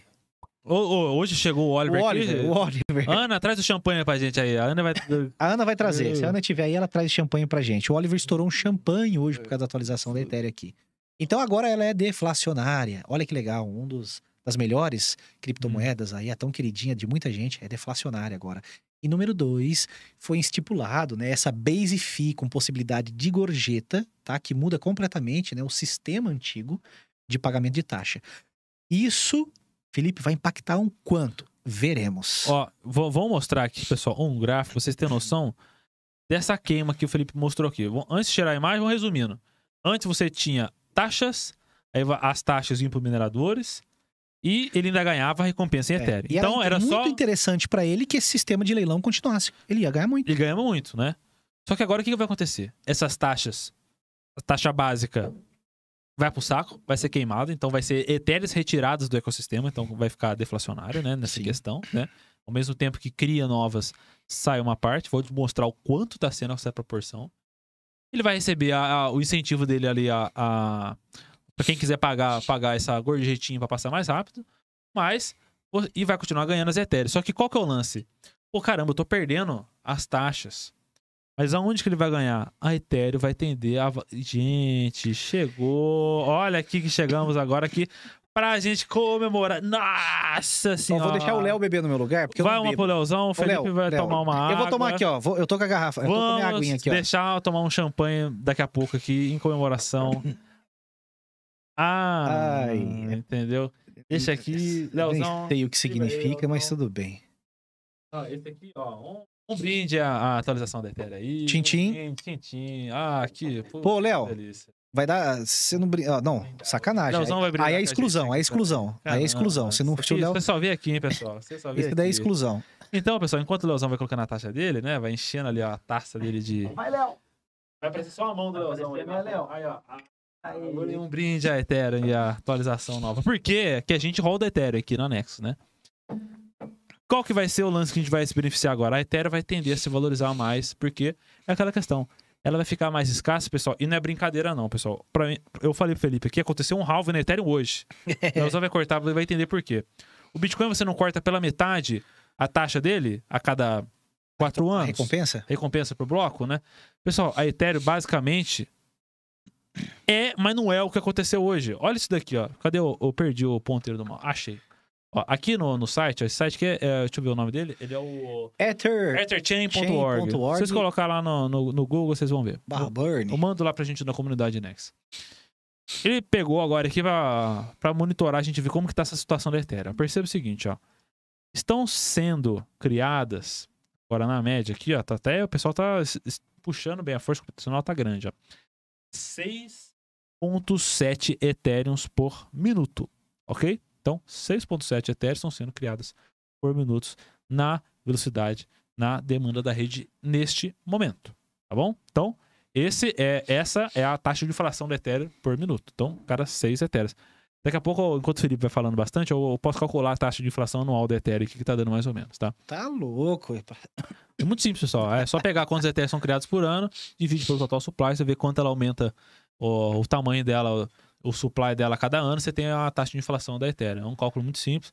Só que agora, que, olha o que acontece. Caiu pela metade essa taxa de inflação. Por quê, ó?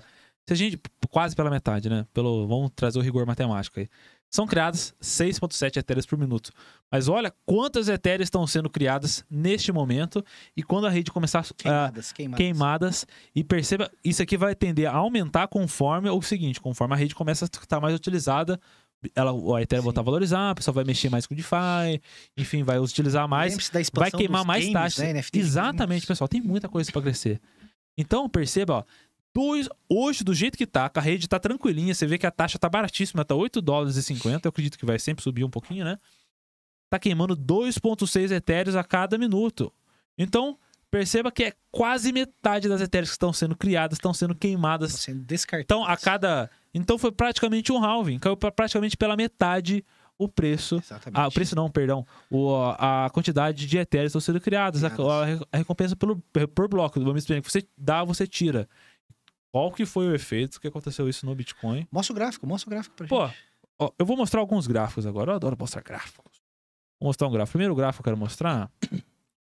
Olha pra vocês entenderem, pessoal. Vocês terem uma noção de.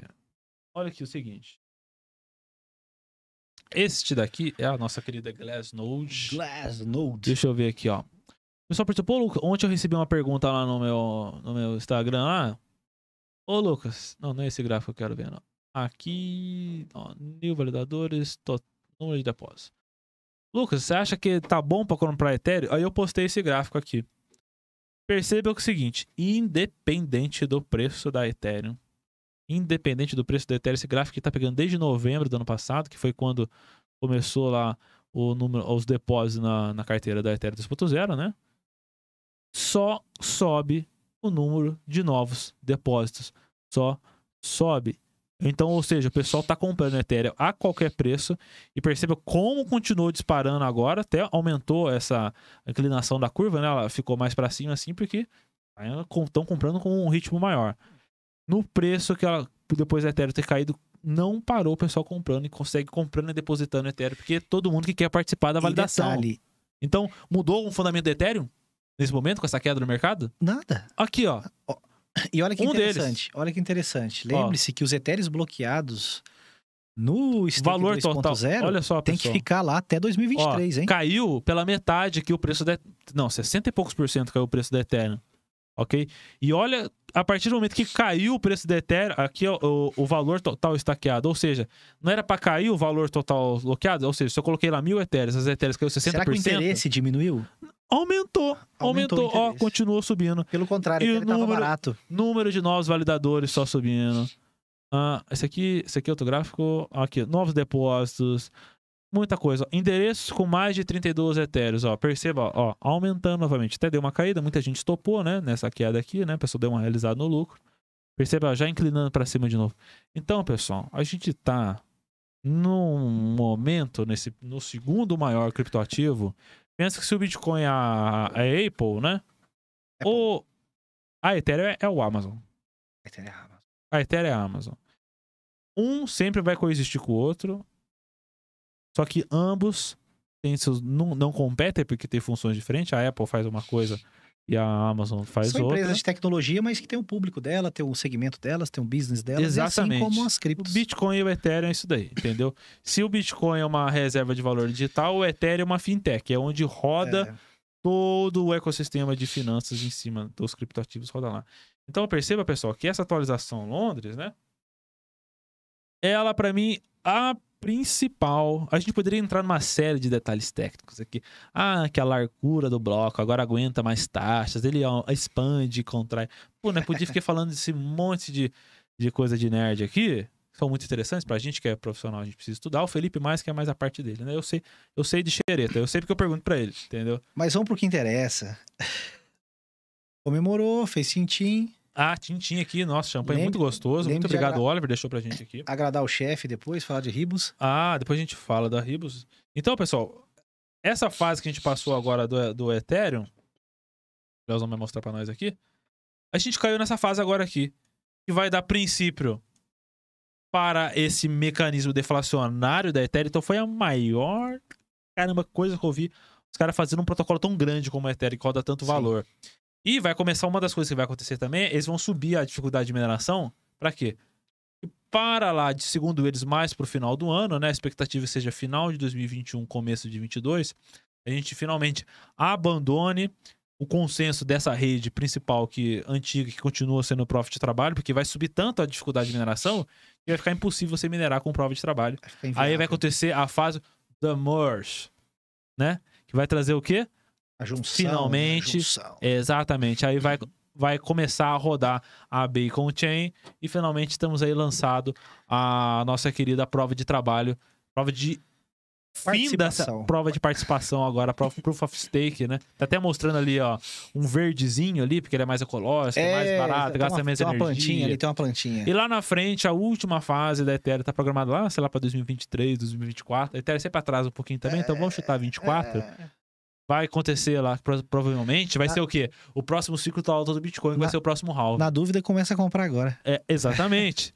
que é onde ela vai trabalhar na, escalável, na escalabilidade, que vai ser o, o sharding, né? O data shard. Vai começar a quebrar Fragmentar, tá, os blocos fragmentar dela, vai ficar tipo uma Litecoin, né? Diminuiu Vai o tamanho do tentar- bloco, fragmentou os blocos. É, vai ser o que a Polkadot já é, É, fragmentada. exato. São cadeias paralelas, né? É. Não, pessoal, eu vejo essa questão até, até se desse mais tempo que a gente comentaria sobre isso daí, né? Que, pô, maravilha, Ethereum, tudo isso, ela vai. Vocês perceberam o tamanho do negócio que rolou hoje, entendeu? Toda a propulsão que ele vai trazer lá na frente pro Ether em questão de, de escalabilidade, melhorias, vai tornar deflacionário, vai tender a valer mais no futuro. Tudo isso que a gente falou, mas no fim. Opa, abriu. Opa, saiu até a- Aqui, ó, Luiz- Ó o Juan, ó o Juan. Olha o Juanzinho aí. Fiquei com medo na hora que eu abri a imagem O aqui, ó. Juan, o Os Juan é o nosso querido Juan. Ele aqui é o nosso. A gente, a gente gosta muito do Juanzinho. Eu perturbo muito ele o dia inteiro. É, é, a Ethereum tá fazendo tudo isso, mas enfim, eu acredito em muita coexistência com os outros projetos, como a Polkadot, como a Solana. Sim. Se a Cardano se mostrar, der uma balançada na roseira e mostrar um pouco mais de, de Apetite, afinco, né? apetite, né? Quem nas- sabe? nas Inclusive, só para puxando já o Uhum. gancho, né? Uhum. É, nós tivemos, eu acho que há duas semanas atrás, três semanas atrás, não lembro de cabeça, uma atualização né, nas fases da Cardano. Você pode colocar, acho que no site da Cardano, pra gente ver a fase que ela tá lá no Goggin, né? Pra ser um negócio mais. Então o que acontece? Ah, a confia Car- no Felipe, pessoal. Tá bom, a Cardano. a Cardano, ela também tá sofrendo um processo de atualização. Ela tá passando por uma das fases que é mais importantes dela, que é a liberação dos contratos inteligentes. Ou seja, de fato, agora os novos projetinhos vão poder construir alguma coisa Pra quem dentro não da sabe que a Cardano. Cardano serve, né? Seria, né? Até então, até hoje foi só promessa, né? Mas é con- fazer igual a Ethereum. pessoal, o pessoal fala que a Cardano é, demora muito porque ela tá há muito tempo aí. Mas eu, eu, eu vejo da seguinte maneira, né? O, o cara que tá por trás dela, que é o Charles Hoskinson, que também, diga-se de passagem, foi um dos fundadores da É Ethereum. Ethereum. Ele é um matemático, imagino que seja um cara pragmático, imagino que ele não tenha pressa, o problema dele não é recurso. Então o que ele tá fazendo? Tá fazendo tudo bem tranquilo, tudo bem devagar, com muita pesquisa, muito teste. Então nós estamos hoje numa, falo, numa fase né, chamada é, são três fases até a gente completar a entrega do contrato, né, dos contratos inteligentes, que era se eu não me engano, a Alonso Blue, que já passou. Nós estamos na Alonso Purple e depois Alonso White. Aí, de fato, essas são as fases teste. Aí depois, de fato, eles vão implementar, vão fazer o deploy aí na o ambiente de produção. E aí a gente vai ter uma série de projetos que vão estar em cima ou dentro ou como for na Cardano, da maneira que a gente tem vários projetos na Ethereum. E aí, eu posso dar uma dica? Pode. Uma coisa legal. Quando a gente fala de, por exemplo, olha que legal, a gente tem na Ethereum, que se eu não me engano, um dos maiores provedores, né, um dos, os maiores aí mercados que dão liquidez é a Uniswap. A Uniswap é um dos maiores, se não o maior, AMM, né, que é Automated Market Maker, né, que é um formador aí de mercado. Ele traz liquidez, é um protocolo de DeFi, etc e tal. O token valorizou horrores. Esse é, um, é o maior ou um dos maiores da Ethereum. A gente tem na Binance Smart Chain a Pancake, que se eu não me engano, eu até tenho, se o Lucas quiser colocar o site aí, ó. Pode colocar o site aí. Ou o dedinho tá preguiçoso. Não, vou colocar outro. Coloca o DeFi Station. DeFi Station. Hã? Aí, esse site é o equivalente ao DeFi Pulse. O DeFi Pulse, ele mostra todos os protocolos DeFi na Ethereum. Ah, Então você consegue fazer o quê? Ver quanto tem de dinheiro em cada um dos protocolos. O que, que tem de dinheiro na Aave, o que, que tem na Maker. Aí é a maior, pessoal. É a maior. É a minha. Eu, eu, eu, eu, eu tinha minha queridinha que era Cardano, agora eu tô meio que a queridinha minha tá sendo a Ave, cara, porque ela tem muito dinheiro nela. Ela É, tá a é muito. interessante. A Aave, Pessoal, a Ave, ela tem mais dinheiro bloqueado dentro dela do que ela vale de mercado. Ou seja, ela roda muito mais dinheiro, mais de. É... O market cap dela, se eu não me engano, era 4 bi de dólar. Ela, me- ela rodava 16 nele, eu acho, dentro da a, a plataforma. Aave, dela. ela, a Aave é realmente uma promessa. Ela abriu né, um Ela produto tá no agora. portfólio de todas de as todas, grandes. de todas as grandes, grandes é, assets, né? é. Os, os influenciadores falam muito dela. É, Ah, Resumindo, a é foda. é, é, é- é punk, é legal a Aave, né? É uma Só, o DeFi é o de- futuro pra mim, É entendeu? uma plataforma de empréstimo. Então, o que que acontece? No DeFi Station, a gente vai ver quais são as criptomoedas. Baixa um pouquinho, Luquinha. Quem que é top 1? Quem que é top 1 aí? Quem que tem mais dinheiro travado? A Cake, minha outra querida a a Nossa, Cake. o melhor trader que eu tenho hoje na Nex é... é- Não, brincando, Brunão. Brunão é fé. Brunão ganhou da Cake mês passado. Não, o Bruno, é- o Bruno aí... O Bruno é embaçado. Quando o ele, Bru- quando ele ganha, ele O ganha. Bruno é tenebroso. O Bruno é O foda. Bruno, quando quer operar, ele é tenebroso. Quando ele Quando tá com a mão é- E boa. fica a dica, quando o Bruno tá nervoso... Não, quando ele quer operar, não. O Brunão só opera. Aí você fez. Só ó, opera. Brunão todo Não, dia. quando quer operar, assim, quando ele tá assim, com veneno, É. com veneno, Eu vou arrancar de volta. ele fala assim, eu vou ganhar. Quando ele fala que vai ganhar, Ganhou da ninguém Cake. segura. Ninguém Mas segura. Cake é Ele ganha- foda. Cake dá muito dinheiro. Mas quando o Bruno tá nervoso, ó, isso é muito legal, fica a dica. Quando o Bruno tá nervoso, ele costuma dar uns soquinhos na mesa, assim, né? Verdade. Quando o Bruno tá nervoso, Puta, não pegou minha ordem. quando ele tá levando, ou saiu. quando ele tá levando calor, ou quando ele tá puto porque ele posicionou a ordem, sei lá, faltou um centavo, ele só dá uns socos assim na mesa e eu sento de frente Pra ver se Bruno. tem- vai ser o book baixa, né? E pega a ordem É, dele. é, não sei, aí dá um soquinho e começa... Começa a ficar é nervosinho. Outra coisa engraçada também dele é o seguinte... começou a falar Não, rapidinho, a vai parar, última, a última. Ele tem um teclado, o teclado dele é externo. Ele usa o notebook dele, né? E o tecladinho dele é externo. Tá tudo bem, normal. Quando você vê o tecladinho. É porque ele tá nervoso com alguma coisa. É. Alguma coisa aconteceu, aí eu falo assim, Bruno, Bruno, Bruno. O teclado te ligou, pediu pra você pegar leve aí com ele. o Bruno é um barato, cara. E manda, manda muito, manda muito. Mas voltando aqui, ó, foco. Aqui. Então o que acontece? Qual é a minha dica, né? Porque eu tava falando de uma dica. A gente tem lá a Uni, que é um grande protocolo, valorizou muito dentro da Ethereum, que é o grande AMM da, da, da Ethereum. A gente tem a Pancake, que é o grande formador de mercado, aqui o AMM, que traz liquidez para dentro da Binance Smart Chain. Quem que vai ser a Uni da Cardano? Quem vai ser a Cake da Cardano? Não sei. Então a ideia, olha que legal. Por que que não faz? Por que que é, não valeria a pena a gente já procurar quem que vai ser os caras que vão construir AMMs, né, formadores de mercado automatizado dentro da Ethereum, e de repente esse token pode ser o próximo token que vai explodir, pode ser o É, próximo na, token naquele ecossistema da, da Cardano, a gente já mandou algumas vezes no. no Eu tinha foto, eu mandei, eu mandei várias vezes a foto, né? Eu não- Tinha eu- lá algumas, algumas dexes lá. Eu posso tentar tava- até achar rapidamente aqui, eu te mando no WhatsApp aí, se você tiver no que não- gatilho. é, Deixa pra uma próxima que o foco hoje não é falar da. da Tá, Car- de qualquer da- maneira. Então, olha pra você Estamos ver que bacana. A Cardano Olha é aí. gigante, a Cardano é gigante, é gigante. E a gente tem que já identificar quais são os projetos que vão é, tomar conta, quem são os caras que vão ser os cabeças, né, de acordo com as categorias. É uma dica para você já se posicionar, achar esse cara, comprar ali na ICO, comprar no começo, porque ele pode vir a explodir, tá bom? E para finalizar, falamos aí de Ethereum, batemos papo, falei um pouco do Bruno, falamos da Cardano. Vamos, vou, vou falar agora quem ficou até o final, né? Quem ficou até o final vai ver o Léo. Ah, é verdade. Leozão vai Não vir aqui esquece brindar pra gente aqui ao ver o vivo. Léo. Quando eu falei que vai ver o Léo, a quantidade de pessoas até aumentou. Nossa, Eu vi, eu vi agora. gritos aqui. Ah! Pô, fiz uma merda aqui, eu não sei O, que- o Lucas tá aqui. Agora Quando eu tô certo. falando, eu só tô vendo ele mexer na tela, pra Tá cá, pra lá, pra cá, ali. pra lá. Nossa, agora. Olha lá, é o, de- o fam- eu chamo o Lucas de dedinho nervoso. É. Ele não deixa, deixa a telinha aí, tá bom, tá bom. Nossa, tá Olha lá, olha lá, olha lá. Então o que acontece? Gente, para quem não sabe, a Nexus está participando de um projeto porque nós criamos aí um token imobiliário. Ele se chama Ribus. Felipe, eu quero mais detalhes. Mais detalhes você vai conseguir na nossa comunidade, tá bom? Você pode questionar a gente no Telegram, pode questionar a gente é, pelas mídias sociais, o nosso pessoal de marketing aí tá atento para responder, tá bom? Qual gostar da Ribos mesmo? É ribus.com.br é o site da Ribus, depois tem o ribtoken.com.br. Você vai mostrar pra gente aqui. A questão é o seguinte, só para a gente entender. Nós estamos em, em fase de venda inicial. Então, algumas coisas ainda a gente não liberou, tá bom? Por quê? Porque nessa fase de venda inicial, A Ethereum teve uma ICO já? a Ethereum teve uma ICO. E ela, muito- ela era muito baratinha naquela Pô. ICO, né? Porra! Você colocava um Bitcoin e comprava quantas mil Ethereum mesmo? Pô, Era- uma pergunta. Não sei, não sei de cabeça. Tem que.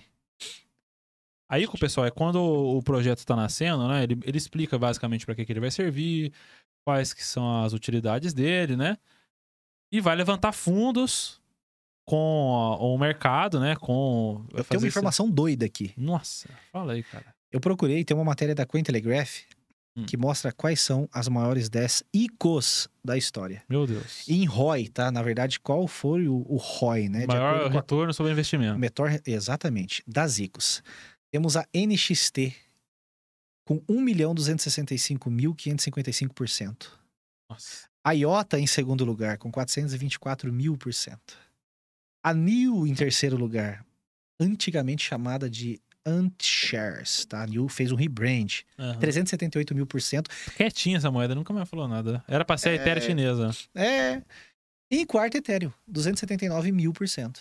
Entendeu? Aí depois tem SpectroCoin, Stratis, a ARC, a Lisk, a Digix DAO e a Ketum, a Quantum. Pô, Ketumba, eu gostava da grande, Quantum, antiga. eu gostava da Quantum. Pô, tá. Eu acho que ela Então- tem um site muito bonito. A ICO da Ethereum foi realizada em 2014, arrecadou 15,5 milhões, vendeu 50 milhões de tokens É ao tipo, pessoal, ICO é tipo um IPO, né? Tipo É, da... é uma oferta inicial de moeda. Eles vendem os tokens para levantar uma grana para iniciar o projeto. A, o IPO, a empresa vai no mercado para capitalizar, para ela continuar mantendo a operação dela e expandir, né? E fora isso, ela dá Sabe quanto? participações dela pro mercado. Sabe quanto estava o preço da Ethereum na ICO? Quanto? 30 centavos de dólar. Pessoal, 30 centavos. de dólar. É Por isso que é triste. barato, porque eles têm que aumentar, vai, enfim, dar uma, vai descentralizar a moeda. Muito boa Triste. parte das boas, das boas ICOs, É.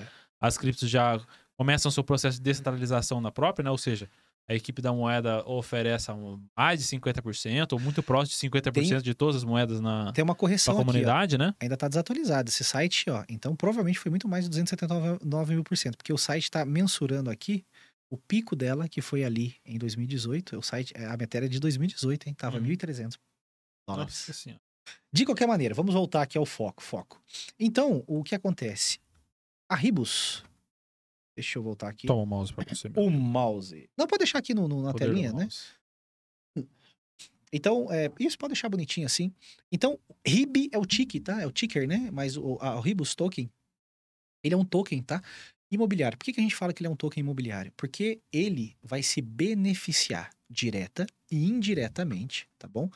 De algumas ações no mercado imobiliário. A ideia deste token, desse utility token, é que ele seja uma porta de entrada, um voucher. O utility token tem essa característica né, de ser um voucher. Um exemplo claro disso, talvez para exemplificar melhor, seria o seguinte: quando você compra um ingresso de cinema, o que, que tem de fato valor? O papel ou o que o ingresso te dá acesso? A sessão. Quando Exato. você comprou lá o ingresso para ver Velozes Furiosos 9, você Ah, queria eu não só fui ter... ainda. Não foi ainda? Pô, Não. então você comprou o ingresso para ver o Mortal Kombat. Também não fui ainda. Resumindo, o Lucas não vai no cinema. Não foi. Léo, você foi no cinema? Leozão vai com as namoradas dele. qual o último filme que você viu, Léo? Violas e Fiola. Então, quando o Léo comprou, né? Nunca mais dou exemplo que você, Lucas. Quando o Léo comprou o ticket lá pra ver, né? O ingresso pra ver Velozes e Furiosos, você só queria o papel Eu ou você queria filme ver de o filme? terror. Queria ver o filme, certo? O Léo tá falando assim pra mim. Sim.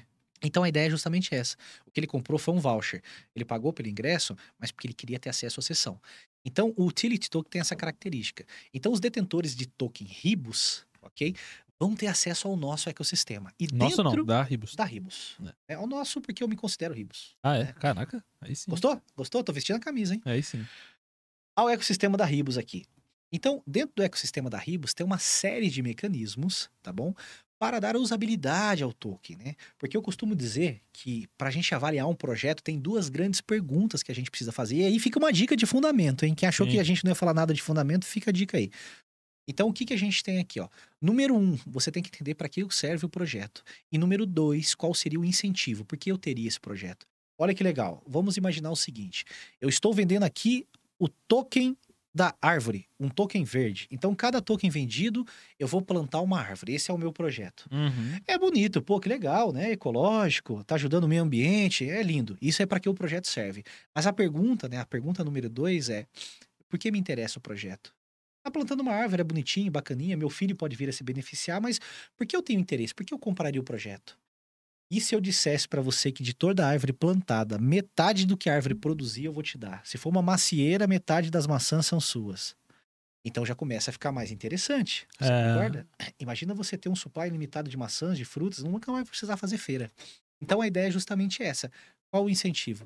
Então existe uma série de mecanismos aqui que a Ribus né, te dá incentivos. A Ribus é escassa porque só existem 300 milhões de tokens, Lucas. Exatamente. A Ribus é deflacionária. Então, A Ribos também tem um processo de queima. a Ribus tem um processo de queima. Ou Na hora seja, que contrataram a Nexus, Nexus, qual que é a tecnologia do momento para as criptomoedas? Ah, vamos fazer uma moeda deflacionária. Uma moeda, tem que existir a moeda, a moeda tem que ser deflacionária para a gente justamente fomentar, né? Porque a gente causa escassez, a gente alimenta a ideia da, do detentor segurar para valorização, mas de qualquer maneira. O que eu costumo dizer, né, a respeito, para ser bem pé no chão. Então, o sistema de queima é bem legal, porque ele vai queimar de pouquinho em pouquinho uma quantidade né, de ribos, até que nós cheguemos a. Lucas, qual o número? Se você está atento? 100 milhões. A 100 milhões de ribos. Quem que fez essa planilha muito bonita? Quem fez a planilha? O Lucas. Quem envelheceu a moeda? O Lucas. Então, aqui a gente fez o envelhecimento da moeda para entender como que ela vai se comportar, né, mediante o mercado, mediante a queima de tokens, etc e tal. Então, é muito legal, porque dentro, né, com o Ribus, você acessa alguns produtos e serviços. É, um produto bem interessante que eu vejo que o pessoal gosta muito são os, o nosso savings, né, que seria o seguinte, os savings da Ribus. tá? Exato. Seria o seguinte, para os detentores de token... Os dividendinhos. Exatamente, é uma espécie de dividendos. Então, se você é detentor de token e topar loquear, tá? Não vai fazer um stake, você vai loquear, travar em um fundo, você recebe uma distribuição de mais ribos. Ok? E a gente vai ter no site depois, eu vou colocar, né? Vou passar os cálculos, que é o API, né? O quanto a pessoa vai É. retirar o ano, vai ser bem interessante, tá? Bem atrativo. Nós temos também, né, a Ribos vai oferecer também um marketplace bem interessante, onde você, lembrando tudo isso, gente, é para esse setor aí imobiliário, no setor da construção civil, vamos colocar assim. Então você vai ter o quê? Lá a possibilidade do marketplace. Você vai ter lojas parceiras, onde você vai de repente em algum momento acessar grandes lojas de material de construção para poder comprar com token Ribos, né? É, vai ter em algum momento os profissionais qualificados, que são profissionais cadastrados na nossa plataforma, que você vai poder contratar, né?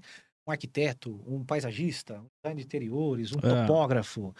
É, no E- fim, o Ribos ele é, a, Exatamente. a- E é um, um token que vai acessar o mercado imobiliário ali. Quem É- é buscou um- a gente agrega uma grande construtora. e, e, e empreendimentos. Em algum momento, quando a Ribus estiver empreendendo, pode ser que o empreendimento, se ele for, por exemplo, um empreendimento onde algum imóvel será levantado e uma necessidade de venda surgir ali, eles vão vender em Ribos, né? Ali na plataforma. É, e você vai poder acessar isso através de Ribos. Imagina comprar o seu apartamento com Ribos, né? o seu terreno. Então é bom ficar de olho né, para maiores informações, porque o marketing vai soltar isso. Entre muitos outros sistemas, nós temos o Riba Social, onde a gente investe em causas através de uma ONG para construção da primeira casa das pessoas carentes, fomentando o mercado imobiliário, né? É, capacitando os profissionais também, profissionais esses que depois vão ser cadastrados. Olha para você ver como a conta vai fechando. Nós temos o Ribos Educacional, né? Olha que legal, o Ribos Educacional. Se você quiser, você vai poder acessar, né? A parte, cursos, imersão, relatórios, tudo da Nexus, né? Com o Ribo Token, com o Ribos Token. E depois, posteriormente, vão existir mais parcerias. Imagina você fazendo uma faculdade legal, bem legal, de engenharia, pagando com Ribos. Ah, que coisa top. Ok? Nós temos também, depois, a gente, isso que eu estou falando é um projeto, né? O nosso roadmap contempla os próximos dois anos de desenvolvimento interno no ecossistema.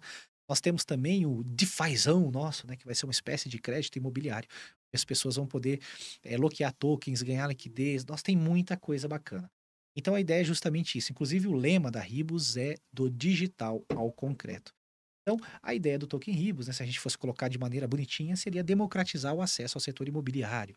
Então, lembre-se, com o token RIB você tem acesso ao ecossistema, ecossistema esse que vai se beneficiar direto e indiretamente, porque ali você acessa uma série de instrumentos bem legais, instrumentos esses que você só tem acesso com o RIB token. É. Exatamente. Então, o recado está dado. Tá bom, é, adquirir, engano, você pode adquirir aqui essa na plataforma, né? Você vem aqui sim, no site. Se eu não me engano, se eu não me engano, uhum. é, a, na, amanhã o white paper vai estar liberado. Acho que na segunda-feira o white paper já vai estar liberado no site. Então vou poder fazer o escrutínio. O Lucas gosta muito dessa palavra. Tá? É. Fazer o escrutínio do projeto à vontade, vão poder entender. Tem mais de 100 páginas aí que a gente escreveu, né? O white paper. Então, dúvidas também aciona a gente lá na comunidade, que a gente tem um Juanzinho atendendo, a gente tem outras pessoas da equipe também, Ribos, atendendo, uhum. entendeu? Então, é isso. Passa o, a gente podia deixar o link, né, para o pessoal de indicação da Nexus. Ah, maravilha, é para poder fazer, uh, por enquanto ainda está iniciando o processo de, de, venda de venda privada, né? A gente está auxiliando a, a Ribos fazer esse processo. Né? A Nexus foi parceiro desse projeto, tá, pessoal? A gente trabalhou no desenvolvimento e também, enfim, toda essa ajudar eles a fazer essa concepção do projeto como um todo, né? Ah, o processo de venda privada ele tá no início, né? A gente tá ainda no, na venda privada, nem. Está na pré-venda, nem na venda privada ainda está, né? Então, é, a gente vai mandar um link para quem se interessar, para quem quiser conhecer um pouco, um pouco mais, tá? O link de acesso para fazer cadastro na plataforma e quem quiser participar da pré-venda da, do token RIB lá, a gente mostrou da Ethereum ali, o tamanho do retorno que foi, né? No longo prazo, enfim. Começou a acender 20 dólares, enfim, o, o projeto deslanchou para quem acreditou no projeto, né? Então, uma pequena quantia que você investe ali no, nas ICOs, né? Se você participa de várias boas ICOs, né? Você previamente você, Se você estuda. identificar que tem bons fundamentos. Boas ICOs, você entra ali com dinheiro em cada uma, entra um pouquinho na RIBS, um pouquinho naquela outra ICO ali, um pouquinho ali.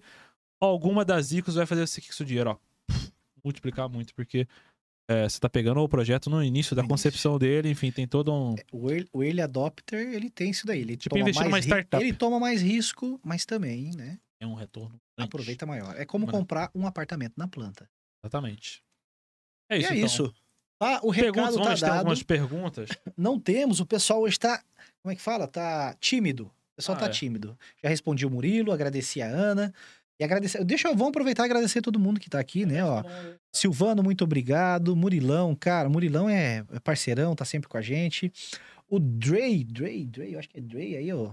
Lucas, que é o nosso poliglota aí. Ah, o Dre. O Dre, muito obrigado. Aninha, obrigado por acompanhar e todos Obrigado demais. champanhe, Ana. É, por ter aí feito a, a alegria dos garotos. E agora, o momento que todos esperavam. Ah, é? É. Ah! Eu vou dar só a introdução aqui. Eu vou, eu vou jogar uma música. Vou fazer um beatbox aqui. Nossa. O Leozão é músico, o Leozão é músico, cara. Agora, pra quem quiser, Léo, Leozão vai Agora, finalizar o podcast na hoje. Passarela. Eu vou trocar de lugar com o Leozão. Eu vou Troca lá, de... Isso, troca lá. eu lá. vou lá operar o nosso podcast. Eu vou Pessoal, fechar aqui.